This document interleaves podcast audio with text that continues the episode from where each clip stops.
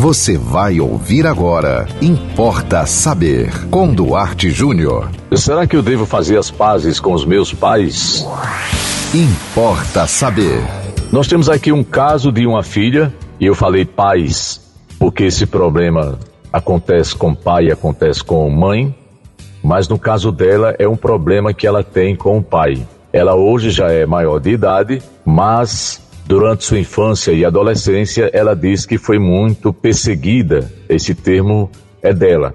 É, foi muito perseguida pelo pai, porque o pai era muito exigente, o pai era muito impositor e queria mandar na vida dela. Esse, essa expressão, não sei se você percebe, ela é muito comum no meio dos adolescentes. Adolescente tem mania de perseguição, mas isso não é culpa deles, é culpa da própria idade.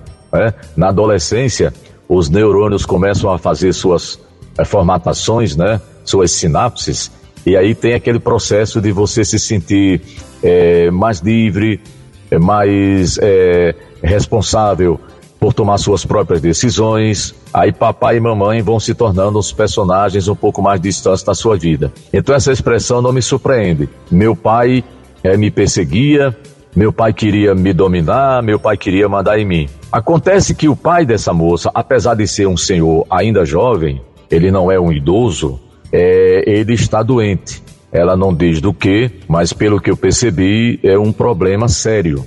E ela diz que está pensando na possibilidade, né, de é, conversar com o pai, já que ela fala muito pouco com ele. Eles são, sabe aqueles filhos é, que se intrigam com os pais? E tem pais também que se intrigam com filhos, né? Vamos ser, vamos ser aqui honestos. Aí, mas qual é o problema? O problema é que ela está receosa de acontecer o pior com o pai e ela passar o resto da vida com esse sentimento, né, de remorso por ter perdido o pai, ou não sei, talvez o pai fique tão, tão debilitado a ponto de não ter mais condições de trocar uma ideia mais com ninguém, não sei qual é o problema dele, mas olha, é, o, o que acontece aqui é, é que essa moça está sendo egoísta. Ela não está pensando no pai, ela está pensando nela. Ela está pensando na possibilidade do pai falecer e ela carregar esse fardo para o resto da vida. É, eu penso que as decisões sobre questões como essas são de fórum íntimo. Uma opinião aqui hum, é muito relativa, mas eu vou cair naquela história do se eu fosse você. Em psicanálise não existe isso, tá? Então, como nós estamos aqui fora do consultório, eu posso dizer: se eu fosse você, acredito que faria diferente. Eu já teria conversado com o pai e teria discutido com ele sobre o que nos desuniu, o que nos separou, e que parcela de culpa ele tem e que parcela de culpa eu também teria. Porque você precisa cair em si. É, talvez seu pai não seja o único culpado nessa história. Talvez você tenha sido uma criança, uma, uma pré-adolescente ou um adolescente que trouxe problemas para sua família, você não diz aqui. É, talvez o seu senso de independência começou muito cedo. Talvez você não entendeu que enquanto você estivesse na casa do seu pai, na casa da sua mãe, é, você tinha responsabilidades, você tinha satisfações a dar para eles eu sei que se você ligar a televisão e se você viajar nas redes sociais, você vai ouvir exatamente o contrário do que eu estou dizendo. Você vai ouvir pessoas criticando pais que são impositores, pais que têm muita cobrança, e realmente tem pais assim. Eu não estou dizendo que não tem, mas a, o, a mídia vai dizer para você o contrário do que eu estou dizendo. Ela vai dizer para você que seu pai é um careta, que seu pai é um retardado, é um atrasado, que sua mãe é uma retrógrada, que eles não entendem você, porque você acabou de chegar no mundo e você precisa viver. E de certo modo você tem razão. Agora, que tal você viver sem atrito com o seu pai?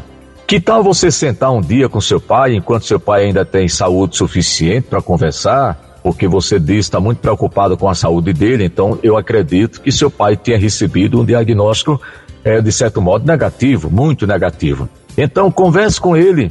Se você tiver coragem, é a questão de coragem, você pede perdão para ele por alguma coisa que você falou para ele, que você da qual você se arrepende.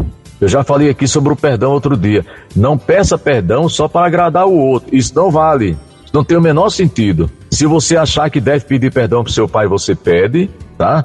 Mas faça as pazes com ele, pensando nele também, porque pelo que eu percebi no seu enredo, você está pensando só em você. Você está com medo de perder seu pai e ficar com remorso para o resto da sua vida. Que tal fazer as pazes? Que tal conversar, começar a brincar com ele? Que tal ajudá-lo? Olha que coisa maravilhosa. Aquele a quem você culpa de tantas coisas, você agora tem a chance de ajudá-lo seu pai precisa de ajuda, precisa de apoio, precisa de consolo, porque ele sabe que está doente. Então, melhor do que você se esconder por trás desse sentimento, né, desse ressentimento, né, ressentir, sentir de novo, que tal você mudar isso? Vire o disco, como se dizia antigamente, né, no tempo do vinil. Você estava ouvindo o lado A e você passava a ouvir o lado B do disco, lembra disso? Pergunta pro teu pai aí que ele explica para você o que era isso, né, o que era o disco de vinil. Então, vire seu disco para o lado melhor e dê a seu pai a chance, né, de ter você como uma amiga, como uma filha companheira, que eu tenho certeza vai ser muito melhor para você, vai ser muito melhor para ele também. Importa saber. Mande você também o tema para Importa Saber, anote nosso WhatsApp 98749 5040 Siga-nos no Instagram, duarte.jr e até o próximo Importa Saber. Você ouviu Importa Saber com Duarte Júnior.